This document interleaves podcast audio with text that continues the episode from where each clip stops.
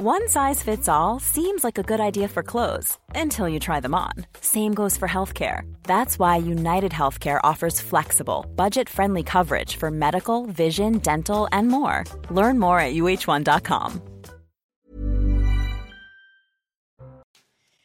Bonsoir à tous, je suis ravie de vous accueillir dans Ça se dispute avec ce soir à table Julien Drey, bonsoir. Bonsoir, je ne savais pas qu'on était à table, mais d'accord. on, est, on est à table, on est tous à tabler. Ancien euh, député, bienvenue à vous. Et face à vous, Geoffroy Lejeune, bonsoir. De l'autre côté de la table, le rédacteur en chef de Valeurs Actuelles. On ouvre la discussion dans un instant, mais d'abord, on s'attarde au rappel des titres avec Mathieu Devez.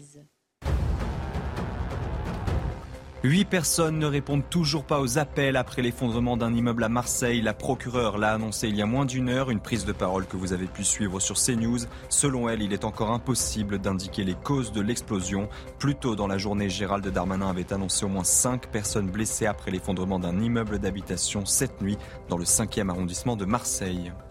Une actualité lourde ce dimanche. Quatre personnes sont mortes et d'autres ont été blessées dans une avalanche sur le glacier d'Armancette. C'est dans les Alpes. Le ministre de l'Intérieur Gérald Darmanin l'a annoncé sur Twitter.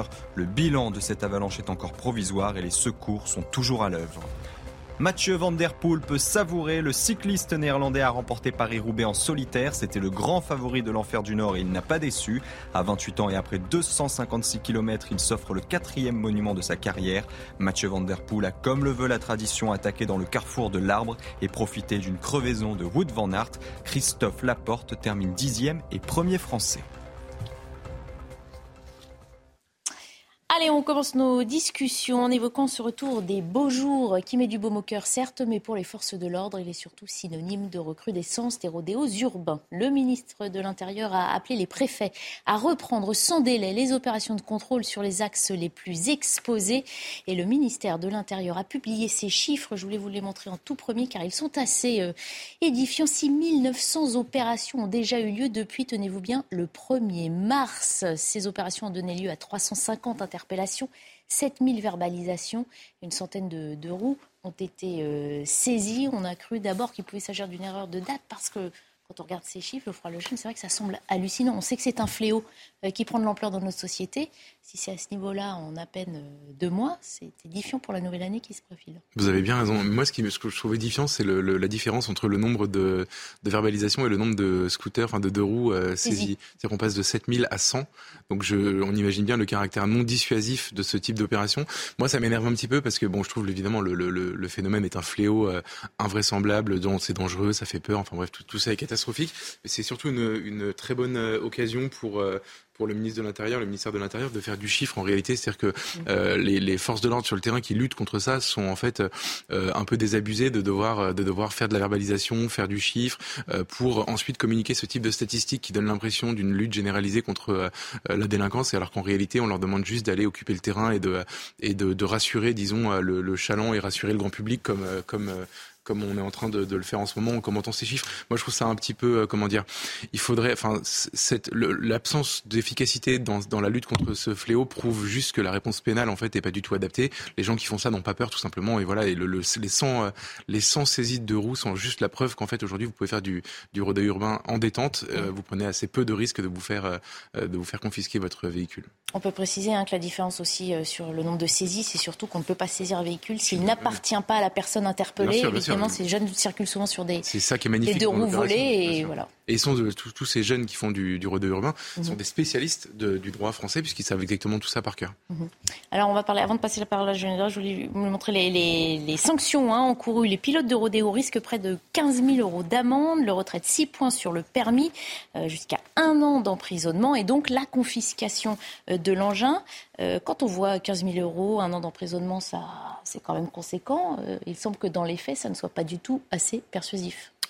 Non, mais là, si vous voulez, je veux bien qu'on parle des rodéos urbains, mais moi, je vais vous parler de la communication du ministre de l'Intérieur. Mmh. On est dans une campagne qui a commencé déjà depuis une quinzaine de jours, de Gérald Darmanin, qui, sur le fond, veut devenir Premier ministre, ne s'en cache plus, et donc est en train de, de multiplier, faire feu de tout bois pour montrer que lui, c'est le seul à bosser, que lui, il est partout et qu'il est euh, vraiment en, mobilisation permanente contre la violence euh, euh, urbaine, contre les rodéos, etc. Alors c'est vrai qu'après, quand on rentre dans le détail des chiffres, je suis incapable de détailler ces chiffres-là. Je ne sais pas ce que ça veut dire. il a saisi 100, il a fait je sais pas combien de, de 102 roues passe encore, mais, euh, c'est vrai il a fait les contrôles. 7000 verbalisations. Je ne sais pas ce que ça veut dire. Voilà. Et d'ailleurs, je suis même pas sûr que ce soit des chiffres, que les chiffres soient vrais. Mm. Je suis à peu près certain que si euh, un certain nombre euh, de gens se mettaient à, à regarder, parce que les verbalisations, ça peut être des non-respect de, de, de feux rouges, ça peut être euh, deux, passagers sur le sur un scooter. C'est, mm. Tout ça, je m'excuse de vous le dire, il y a, il y a un vrai fléau qui s'appelle les, les rodéos urbains. Peut-être que les dispositifs ne sont pas, et c'est les policiers qui doivent, euh, d'après moi, en témoigner, ne sont pas assez suffisants. Peut-être qu'il n'y a pas assez de policiers, surtout sur le terrain, pour faire ça. Par ailleurs, c'est des, des, euh, des, des, interpellations qui sont compliquées parce que...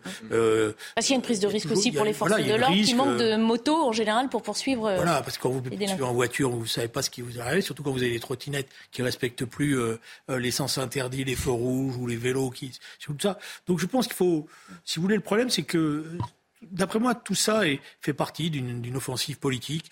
Je ne sais pas s'il va arriver à sa fin ou à ses fins, mais ça ne rend pas service à la vraie bataille contre la violence et contre l'insécurité.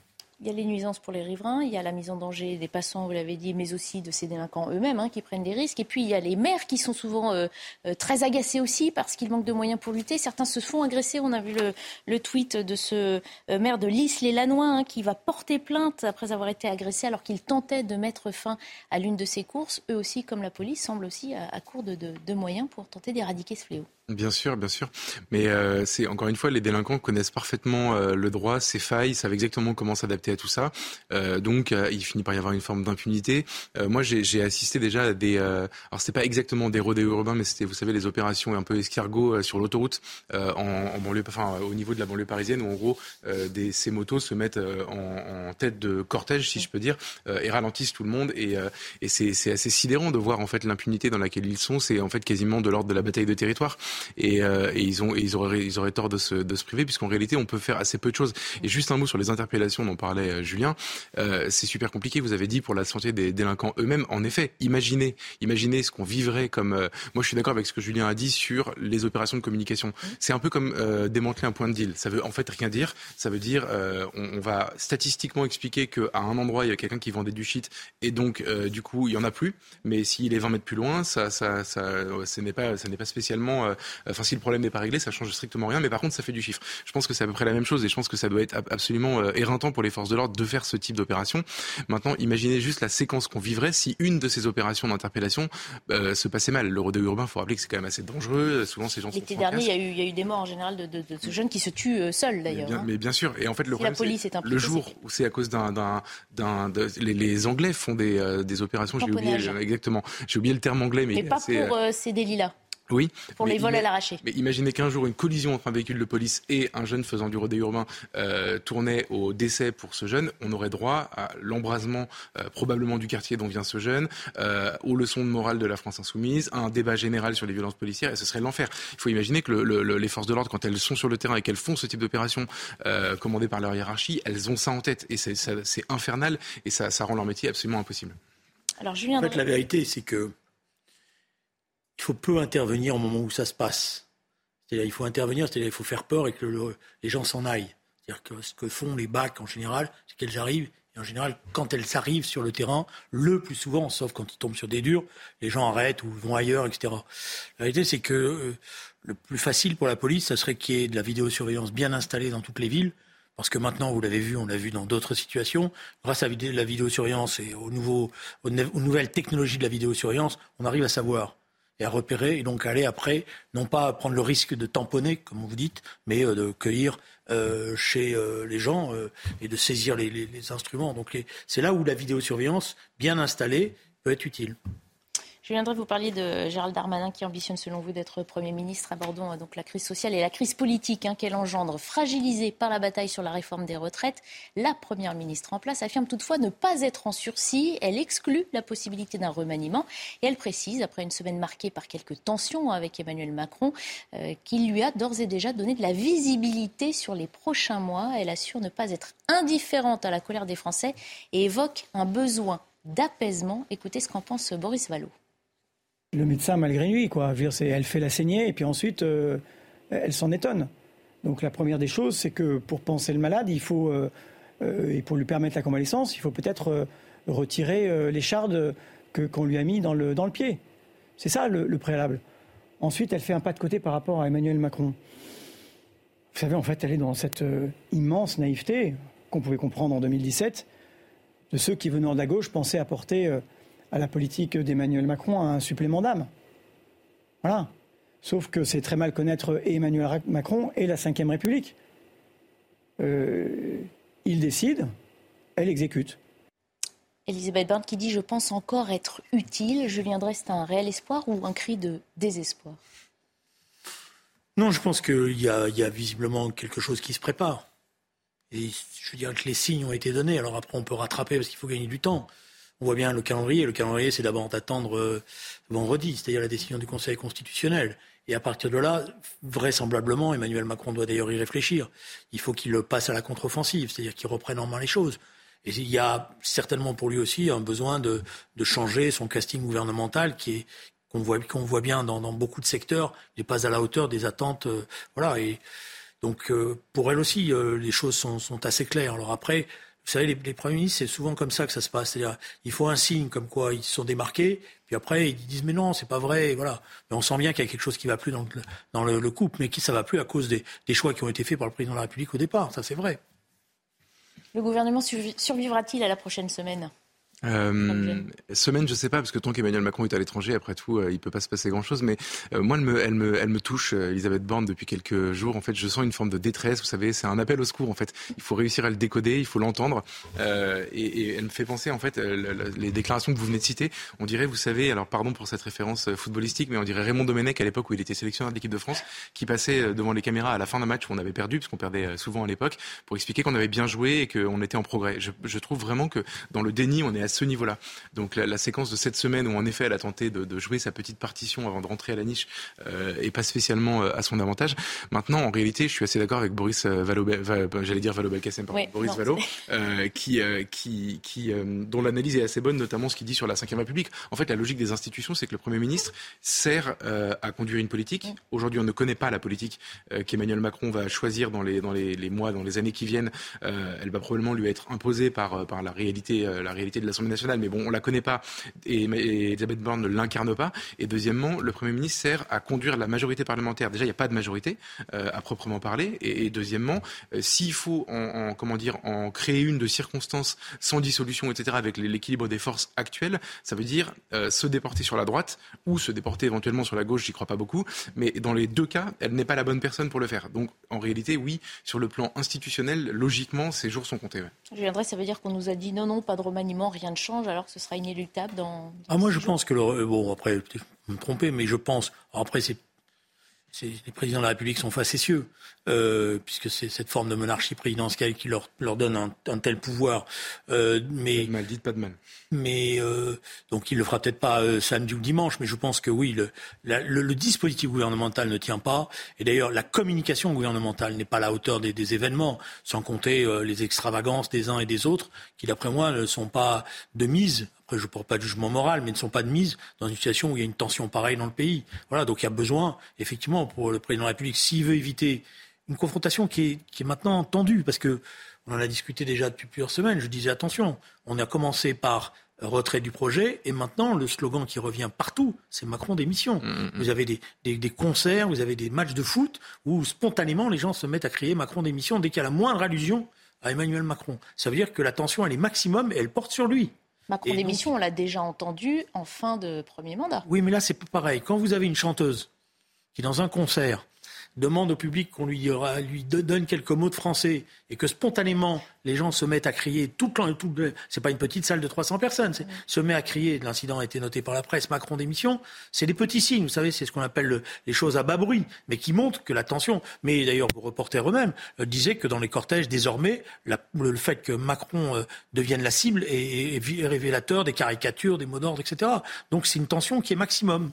Et je pense que la journée de vendredi va être une journée très très difficile. Parce que soit le Conseil constitutionnel valide la loi, et ça va mettre en colère euh, tout le monde, soit, ce que je crois, il va faire une cote mal taillée qui permet après au président de la République de reprendre l'initiative. Je vous signale que si le Conseil constitutionnel invalide quelques dispositifs, il peut redemander une, une lecture de la loi. Et donc à ce moment-là, on change de gouvernement. Et on apaise avec un gouvernement qui revient devant le Parlement et cherche à faire, ce que je suis, je suis d'accord avec Geoffroy, un accord circonstancié avec euh, telle ou telle force politique, et vraisemblablement avec les Républicains. Vous y croyez? Non mais, bah, en fait, comment vous dire, euh, pendant le premier mandat, Emmanuel Macron était le maître des horloges. Il avait un peu le choix euh, des armes, le choix du timing, etc. Il, on était encore dans une logique assez, euh, assez traditionnelle. Aujourd'hui, la séquence du Covid l'a beaucoup aidé, et, ce sens-là. Absolument. Enfin, en tout cas, oui, bien sûr, bien sûr. Je suis absolument d'accord avec ça. Et, et aujourd'hui, c'est plus le cas. C'est quand même donc pour lui, il faut, faut, réinventer la fonction quand même dans un contexte où il a plus les éléments, il a plus la, plus la main. En fait, il, se fait dicter, il se fait dicter, il va, il va, se faire dicter probablement sa politique par l'équilibre des forces à l'Assemblée nationale. Donc oui, je suis assez d'accord avec ça. Et c'est pour ça que en, en en tout début, on parlait de Julien parlait de Gérald Darmanin qui est en campagne pour Matignon. La vérité, c'est qu'il a raison de jouer sa carte aujourd'hui, puisque c'est la seule option, euh, la seule option plausible et peut-être la moins compliquée pour Emmanuel Macron, et puis qu'elle correspondrait à la sociologie euh, électorale du, du, nouveau vote Macron. C'est-à-dire qu'il est élu en 2017 sur une ligne progressiste, un peu droite, un peu de gauche, euh, et il tient grosso modo son quinquennat sur cette ligne-là. Aujourd'hui, il a la sociologie électorale traditionnelle du vote Les Républicains. Il a un électorat de retraités, plutôt conservateur, euh, un peu à droite sur les sujets de société. Enfin, c'est plus, euh, c'est plus euh, le, le, Macron 2017 euh, qui était le chantre du progressisme et, du projet européen. Donc, pour toutes ces raisons-là, la logique devrait être de faire un accord de, gouvernement. En plus, on, on voit en ce moment, enfin, on comprend en ce moment que l'option qui a été choisie en tout début de second mandat, c'est-à-dire on a un Sénat qui est à droite, une Assemblée nationale qui est, qui est morcelée, de, de, de, faire, vous savez, des, alliances de circonstances sur chaque projet, comme il a été envisagé de le faire à un moment donné sur la loi immigration qui devait être saucissonnée, c'était le terme choisi, pour faire passer une partie grâce aux voix de la gauche, passer une partie grâce aux voix de la droite, ça ne marche plus. La droite dit non, non, on joue pas ce petit jeu-là et la gauche non plus.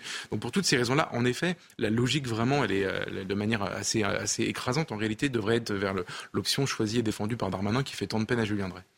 Alors non, ça ne me fait pas tant peine. Ce sera une, clarification par rapport à ceux qui encore avaient des illusions, ou pouvaient en avoir encore, notamment ceux qui étaient, comme l'a dit Boris, euh, venus de la gauche et qui, à un moment donné, ont cru qu'ils allaient pouvoir, et qui, pendant y compris la dernière campagne présidentielle, faisaient du, du, comment on appelle ça, du bouton de veste. Ça, vous savez, on prend les, voilà, euh, par, par rapport à un certain nombre de responsables de gauche en disant venez nous aider pour renforcer le pôle de gauche, etc. Bon, les choses sont clarifiées maintenant.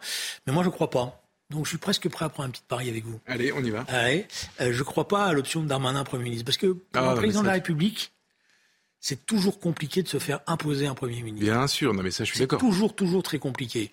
Et il le fait qu'en dernière analyse, quand il ne peut pas faire autrement. J'ai vécu une séquence un peu de cette nature-là. Euh, et surtout, la manière dont... Le problème, c'est que la manière dont le fait Darmanin est tellement visible hmm. qu'on on lira qu'il y a une, quelque part une défaite du président de la République. Donc commencer comme ça, il reste trois ans et demi non, mais ça, je suis à, à exercer le, le mandat. Je pense qu'il va chercher quelqu'un de plus consensuel. alors, Dans la, j'ai quelques noms en tête parce que je vois à peu près, et puis la rumeur parisienne s'est mise en mouvement, mais il cherchera quelqu'un de plus consensuel, non pas pour recréer le à droite et à gauche, mais pour créer un peu d'illusion. Non mais moi je suis d'accord Julien, dans ce cas-là le pari ne tient plus, je veux pas que vous veniez m'expliquer la semaine prochaine que vous aviez raison, parce que je suis d'accord sur le fait que Darmanin est peut-être euh, trop... la, vraie raison pour laquelle je pense que Macron ne choisira pas... pas gagner, alors. non, non, bah, on sait pas, on verra bien. Peut-être qu'on on aura tous les deux perdu. Oui, oui, mais, mais non, non, mais comment dire, Macron, je pense, a peur d'un Premier ministre qui soit un politique, et Darmanin n'est que un politique.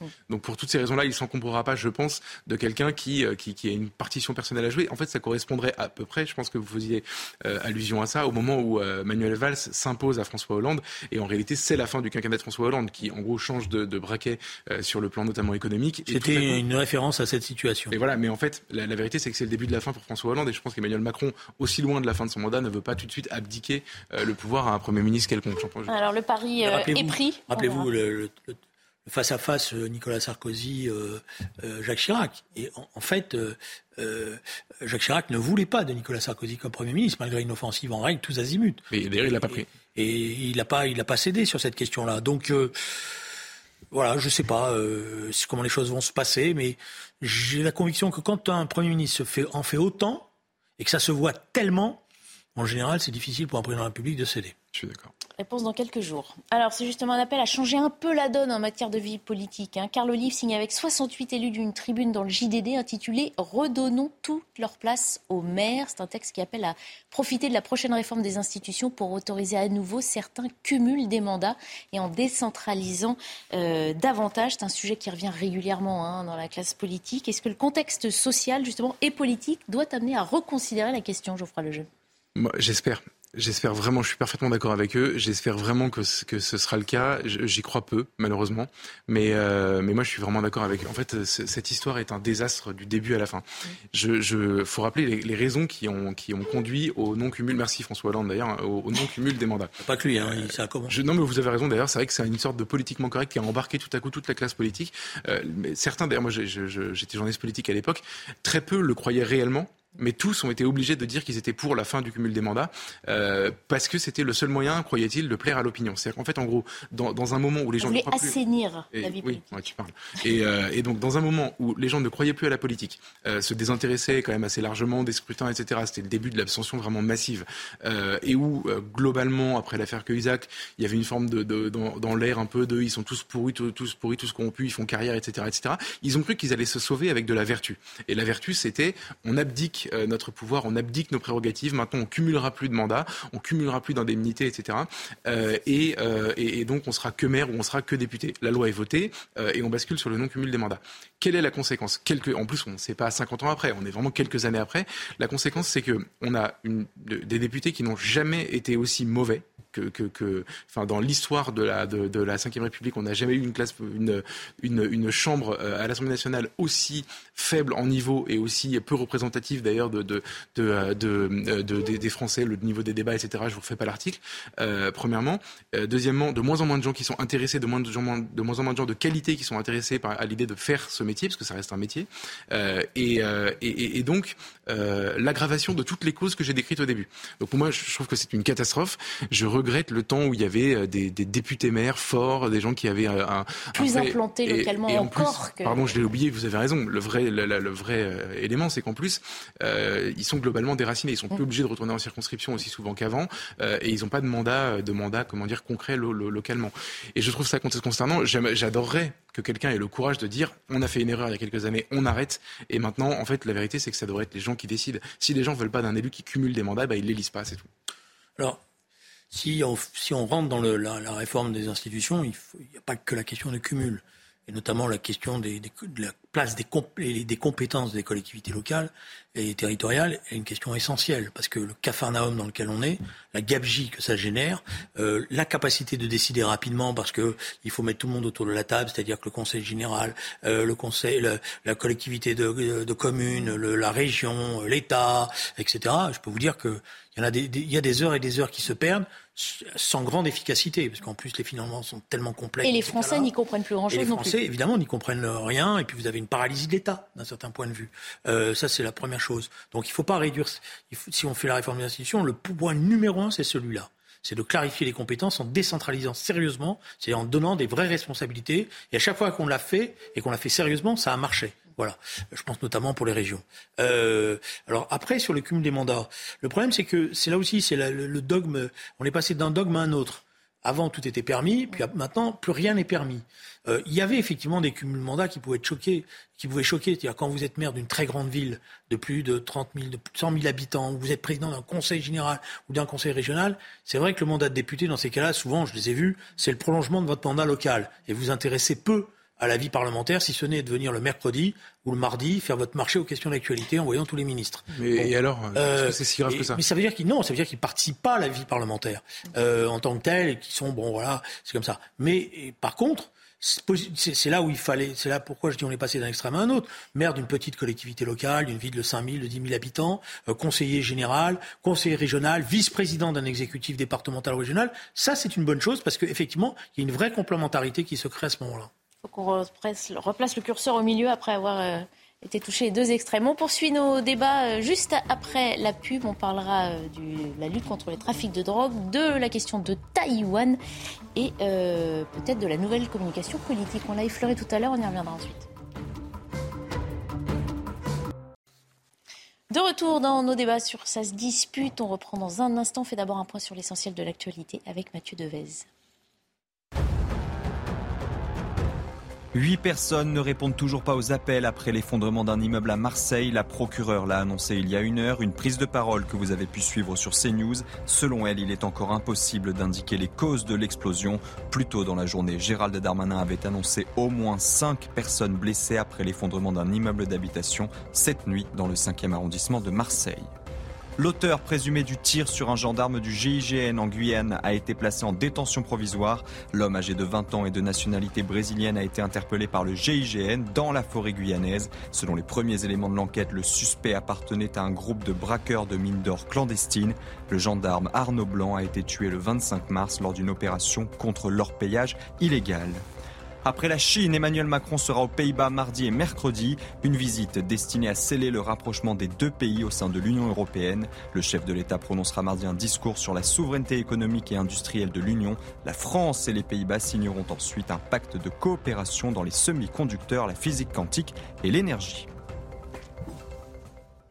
En ce dimanche de Pâques, impossible de ne pas parler de chocolat, mais vous allez le voir pas tout à fait comme on en a l'habitude. Il s'agit d'images de lapins au chocolat, donc qui sont en fait fourrés de drogue et qui font partie des saisies régulières faites par les douaniers belges car depuis quelques années, le pays est devenu la plaque tournante des drogues synthétiques fabriquées en Europe.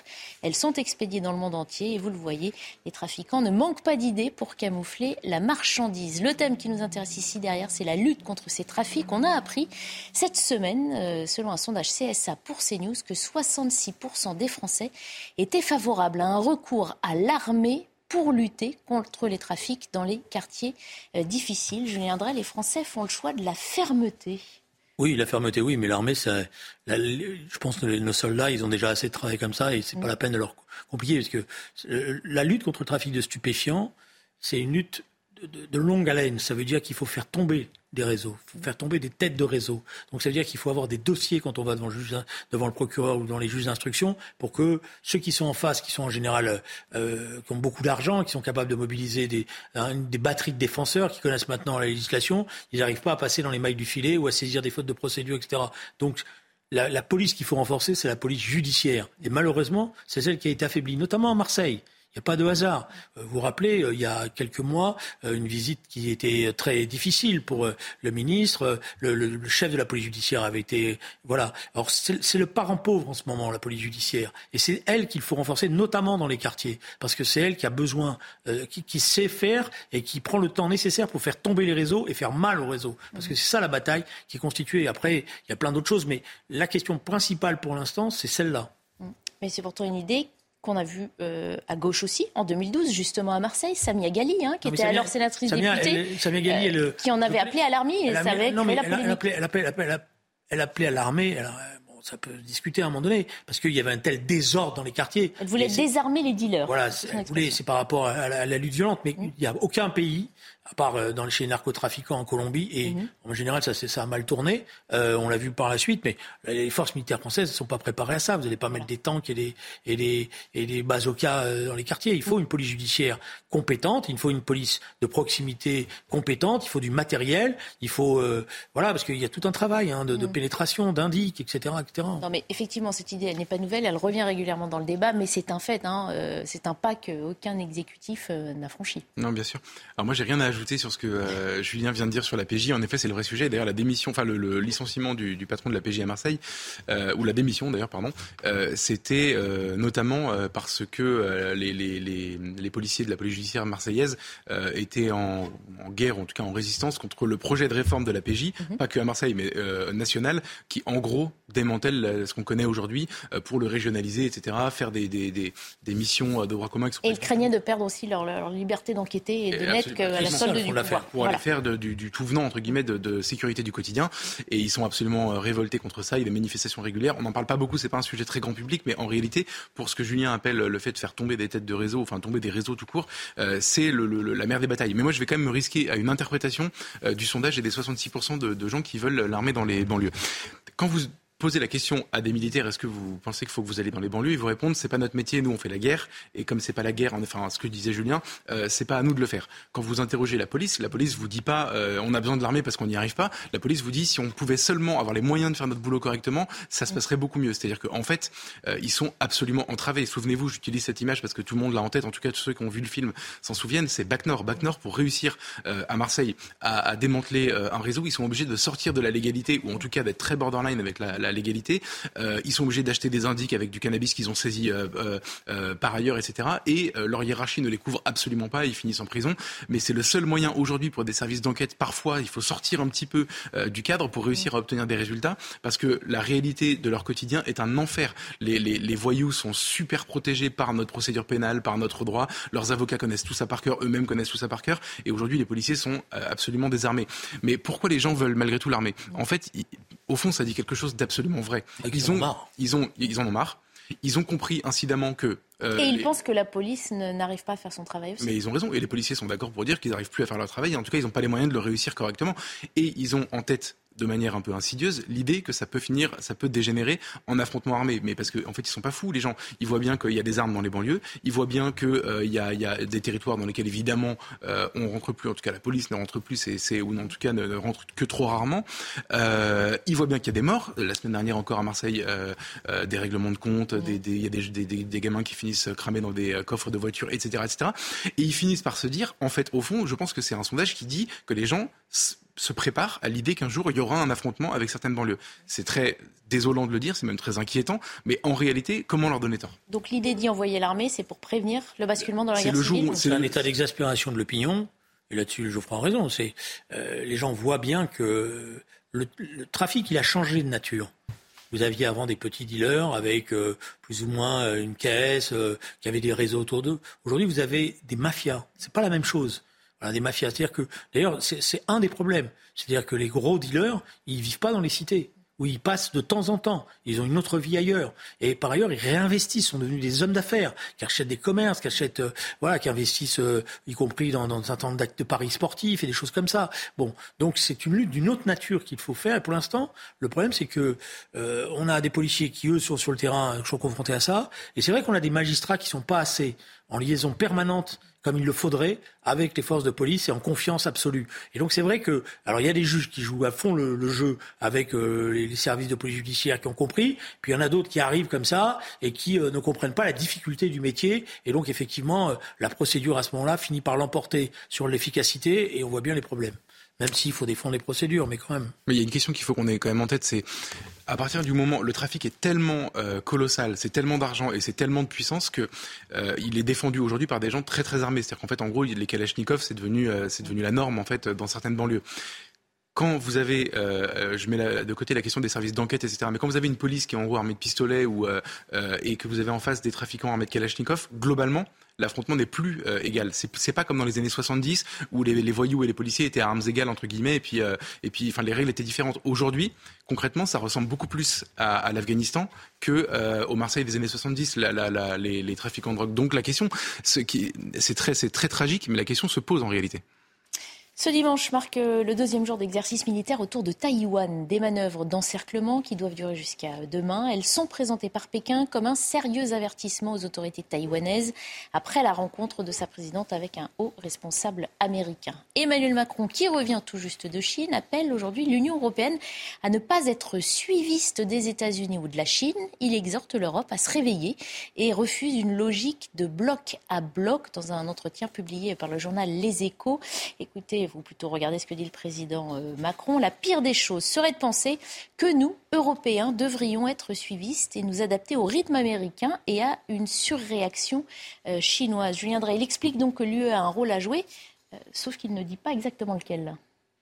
Parce que c'est toute la difficulté. Je, veux dire, on est dans un moment, peut-être d'ailleurs qu'on n'en débat pas assez. je, pense que justement le Parlement et, la représentation politique euh, française ne s'occupent pas des questions internationales. Mmh. Ils ne se rendent pas compte que depuis l'ouverture de la guerre en Afghanistan, le monde, là, en Ukraine, le monde est en train de changer. Mmh. Les rapports de force se modifient, les équilibres, les alliances, mmh. et, et, tout est en train de se redéployer. C'est vrai que l'Europe, pour l'instant, elle, elle, regarde ça un peu. Elle est tiraillée d'abord, parce qu'une partie de l'Europe est rentrée dans ce jeu à fond. Euh, je veux dire, euh, les certains États battent, la Pologne. L'OTAN est en train de changer de nature. Rappelez-vous, il y a deux ans, tout le monde pensait qu'on allait sortir de l'OTAN, que ça ne servait plus à rien. Maintenant, l'OTAN est redevenu le, le, must du must. Tout le monde veut y rentrer. À la faveur de la guerre en Ukraine. enfin, à la faveur, entre guillemets. ce que je veux dire, c'est ça le basculement. Alors, oui, il faut essayer que l'Europe puisse euh, ne pas se retrouver dans ce choc frontal qui est en train de se mettre en place.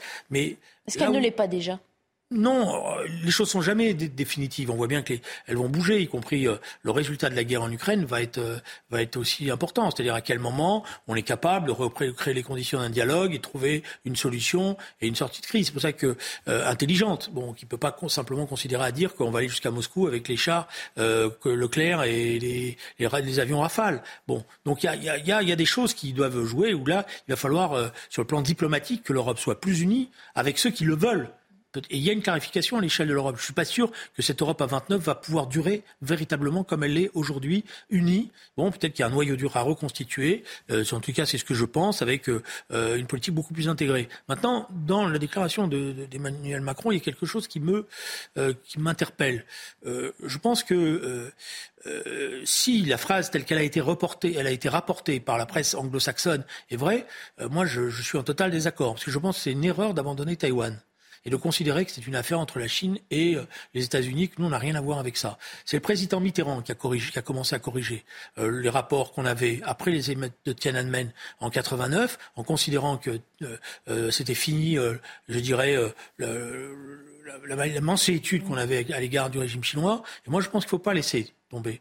Euh, la Taïwan, Taïwan est une, est une, c'est pas un État indépendant, mais c'est une république euh, démocratique euh, avec des débats sérieux à l'intérieur, extrêmement développés, extrêmement pointus très très proche de la culture française. Vous avez beaucoup d'étudiants taïwanais en France, vous avez beaucoup de, de, de, gens qui vont à Taïwan, et donc on ne doit pas céder là-dessus. Et surtout avec les Chinois. Alors avec Poutine tout, je dis, mais avec les Chinois, il y a une chose qui est certaine, les Chinois communistes, hein, je parle pas avec les Chinois, mais si vous commencez à donner le sentiment que vous n'avez rien à faire, eux ils vont s'en servir.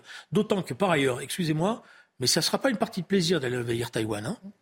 Alors on souligne aussi que jusque-là, l'Élysée était resté très discret hein, sur ce dossier. On se demande que si c'est pas cette visite de trois jours, effectivement, qui tout d'un coup pousse le président Macron à non pas se positionner, mais en tout cas à intervenir un peu plus. Franchement, moi, je suis un peu gêné parce que euh, mettez-vous, euh, faisons un effort collectif de nous mettre dans la tête d'un Chinois. Euh, chinois qui dit par exemple d'un dirigeant chinois. Un dirigeant chinois, faut, faut, je rappelle hein, que Emmanuel Macron, quand il est arrivé en Chine, a été accueilli sur le tarmac, bah, son avion, par le vice-ministre des Affaires étrangères, c'est-à-dire le sous-ministre des Affaires étrangères. Mm. Imaginez, enfin, on a qualifier ça, je pense, à juste titre comme un affront. Euh, et imaginez-vous dans la tête, de, par exemple, du président chinois, euh, on, est, la, la France ne compte pour rien. C'est-à-dire que c'est une, c'est une très grande, la Chine est une très grande puissance, probablement la plus grande puissance mondiale, avec un projet euh, de développement de cette puissance ultra pensée depuis une dizaine d'années, avec la route de la soie, avec leurs investissements en Afrique, avec le fait qu'aujourd'hui ils ont quasiment, enfin ils ont même le, comment dire, l'équivalent en termes de puissance financière du FMI, c'est-à-dire que la, la quasi-totalité des pays sur lesquels ils ont des vues sont, ils sont les créanciers de ces pays. Donc du coup ils ont un, comment dire, un pouvoir, une souveraineté, enfin tout ce qu'on n'a plus. Euh, et, imaginez-vous le président français qui n'est rien et que vous faites accueillir par votre vice-ministre des Affaires étrangères qui vient vous donner des leçons sur Taïwan. Mais je pense qu'ils sont morts de rire. Et ça me fait de la peine de le dire. Non, je pense qu'ils sont morts de rire. Ah, si. Ah, pas morts de rire parce que on n'est pas à l'époque de Tiananmen, on n'est pas à l'époque de Mitterrand. Non, mais justement, ils sont pas morts de rire. Et ils savent bien, parce que je suis d'accord pour dire que la France est une petite nation sur le plan démographique, etc. Mais c'est pas rien sur le plan international, ne serait-ce que par le fait qu'elle a, un siège au Conseil de sécurité des Nations Unies. Et cette histoire n'est pas une petite affaire, parce que je peux vous dire que les Taïwanais qui sont inquiets, justement, auraient bien voulu, voudraient bien que la France s'occupe un peu plus d'eux, parce qu'ils ont peur que justement au Conseil de sécurité des Nations Unies, ils soient oubliés. Alors, cette affaire diplomatique n'est pas rien. Vous discuterez avec. Euh, ils n'ont pas d'ambassadeur, mais ils ont une représentation en France. Où je vous conseille de, de faire un, un voyage d'études, euh, puisque vous pourrez comme ça avoir une discussion avec eux. Ils vous expliqueront que un rapport avec la France c'est un rapport important pour eux mais... face à la Chine. Et qui savent très bien, parce que la Chine, moi je veux bien qu'on la regarde maintenant, ça y est, c'est, le truc à la mode. C'est le, le, euh, voilà, à l'époque euh, on les méprisait, maintenant on pense que ça y est, je vois des reportages, l'armée chinoise est extraordinaire. Euh, voilà, d'abord c'est, un pays vieillissant. Premier aspect, il y a une démographie qui est vieillissante. Deuxièmement, la technologie, elle est un peu comme, pour une part, comme la, technologie de l'armée, l'armée russe. C'est-à-dire que au départ, ils, ont, ils alignent des têtes de missiles, des machins, etc en termes d'efficacité, ça se discute, et à chaque fois qu'ils ont fait des confrontations, ils les ont perdus. Ça reste l'usine du monde entier en termes de fabrication. Ça reste l'usine, mais en, même temps, ils ont besoin du monde entier pour vendre. Hein. Euh, et d'ailleurs, c'est un des problèmes qu'ils ont. C'est-à-dire que c'est pour ça que dans la, confrontation avec l'Ukraine, ils sont pas derrière totalement la, euh, la, la Russie, parce qu'ils ont besoin, eux, de vendre. Et s'ils vendent pas, ils sont dépendants pour une part. Par ailleurs, sur le plan technologique, ils copient beaucoup, mais ils produisent peu. De leur propre point de vue. Donc c'est pas, il faut, il faut arrêter d'avoir peur de la Chine. Voilà, il faut, il faut l'affronter en tant que telle, il faut mettre des règles et il faut défendre des règles. Et à ce stade-là, l'erreur que ferait l'Europe, c'est de considérer qu'elle doit se désintéresser de tout ça. Moi, je suis. En fait, très court, parce que j'ai un dernier thème à vous soumettre. Je voulais pas euh, donner l'impression que j'étais dans une fascination pour la Chine. J'essaie juste de, de regarder le rapport de force. Vous être fasciné par Mao Tse-tung. Hein. Et non, oula, oula, Julien. Euh, non, non, mais euh, plus sérieusement, c'est une puissance et c'est une civilisation. Ah, c'est vrai. Et par ailleurs, c'est une démographie. Mais vous avez raison sur le, fait qu'elle est vieillissante, mais c'est un milliard de personnes. Hum. On a de l'autre côté avec des contradictions internes terribles. Hein. Certes, mais ça reste une puissance. On voit que les grandes villes, on voit pas ça reste une civilisation. Et ensuite, Julien, il y a les États-Unis euh, je, je, parle de, de ce qu'on appelle le mm. concert des nations de manière un peu pompeuse. Les États-Unis, pareil, c'est une civilisation, c'est une puissance, mm. avec une stratégie de puissance. Au milieu de tout ça, vous avez tout dit, Barbara, tout à l'heure, quand vous avez dit que Macron appelait à une stratégie unie, mais on ne sait pas laquelle. Mm. Je pense qu'aux yeux du monde, l'Europe, c'est ça aujourd'hui. Euh, on est, pardon, mais depuis un an, qu'est-ce qui se passe? On est le terrain de jeu de l'affrontement entre Chinois et Russes, c'est-à-dire que l'Ukraine, en fait, on paye les factures, au sens propre comme au sens figuré. Euh, les Américains déversent leurs armes, vendent leur, leur gaz, non absolument, sont en train de réaliser ce qu'ils appellent eux-mêmes dans leur cercle d'état-major, etc., une guerre parfaite. Pour eux, c'est tout bénéfice. Et les Chinois, comme vous l'avez dit, euh, sont un peu derrière la Russie, mais pas trop parce que leur intérêt les commande à ne pas se couper du reste du monde. Et nous, au milieu de tout ça, pour des arguments moraux qui n'intéressent plus personne, on est en train de, comment dire, de payer toutes les factures de cette guerre en Ukraine. Et honnêtement, je, trouve ça, mais juste super triste par rapport à... Je suis d'accord avec vous. On est une voix, on est la France, on est, même si on n'est pas une grande nation démographique, euh, on, a, on pèse énormément. Je pense que juste c'est du passé et que malheureusement aujourd'hui, on n'est plus considéré comme ça. Non, c'est du passé. C'est-à-dire que si on continue sur, sur ce, ce chemin-là, effectivement, le, risque, c'est que l'Europe soit totalement, ne devienne plus qu'un terrain de jeu euh, où se manifestent les influences. Mais il y a, c'est pour ça qu'il y a une clarification à faire. Je pense que cette Europe à 29 doit rester une sorte de grand marché, mais qu'il y a un noyau dur à constituer, intégré, qui peut défendre le principe. Mais avec l'Allemagne qui est quasiment américaine, ça, non, non, non, non, non, je, je, suis convaincu que les Allemands quand on discute avec le peuple allemand, ils n'ont pas envie de se retrouver euh, otages de tout ça. Et d'ailleurs, on le voit quand, on, quand la France parle fort et prend le temps, d'abord, non pas d'imposer, mais de discuter. Je pense qu'il y a tout un arc méditerranéen qui est avec nous, euh, l'Italie, l'Espagne, le Portugal. Ça, ce sont des pays qui représentent une civilisation, qui représentent une histoire. Alors, c'est plus compliqué avec les États baltes, c'est plus compliqué avec la Pologne, avec des États qui n'ont pas d'identité encore sur le fond. J'ai aucun mépris pour les Polonais ni rien, mais je suis pas sûr qu'ils soient européens. Voilà. Euh, et j'attends de voir. voilà, c'est pareil pour la Hongrie, etc. Et je pense qu'on a élargi l'Europe n'importe comment sans constituer d'abord ce noyau dur. Et donc, comme il va y avoir des élections européennes qui arrivent, je pense que ça devrait être le thème central. Et la bataille de la France, ça, soit, ça devrait être cela. Sauf que cette voix de la France, je viendrai dont vous parlez, qui peut, parler fort et haut, elle est de moins en moins entendue. On l'a vu en Afrique et on, voit cet échiquier mondial se déplacer vers l'Indo-Pacifique, dans lequel la France pèse très peu. C'est assez, compliqué parce que euh, quand euh, on peut critiqué beaucoup le président Hollande sur son bilan, mais sur le plan international, quand il quitte sa présidence, l'ensemble des présidents des États africains lui organisent même une cérémonie exceptionnelle pour le remercier. La France est compris l'Afrique à titre d'exemple, c'est-à-dire que cette voix française, elle porte moins loin aujourd'hui. Le problème aujourd'hui, c'est que la politique étrangère de la France n'est pas lisible. Elle n'est pas lisible parce qu'on ne sait pas bien. Alors, ce n'est pas des voyages, c'est une stratégie qu'il faut affirmer. Et parfois, il faut être tout seul.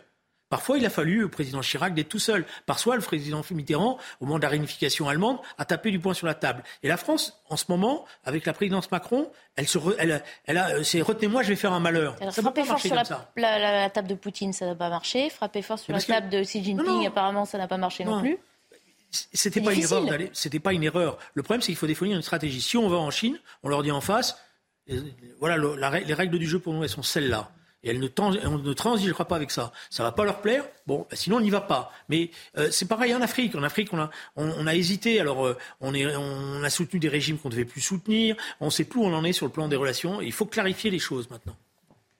10 secondes alors peut-être. 10 secondes Non mais en fait, je, je, très bien, ce sont des très beaux principes et je rappelle juste que le, il y a eu un centre d'écoute euh, chinois dans Paris pour écouter nos dirigeants. En fait, c'est juste pour vous, je rappelle ce genre de choses pour juste voir comment on est considéré par ces gens. Euh, et, et, euh, et d'ailleurs, les États-Unis faisaient la même chose également et donc je, je pense que je pense que ce que dit Julien est super beau sur le principe. J'aimerais que ce soit vrai, malheureusement, ça n'est pas la réalité. Allez, on en reste là. Merci, merci, là où il y a messieurs. il y a un chemin. À suivre face à Riofol sur CNews. Je vous souhaite une très bonne fin de soirée.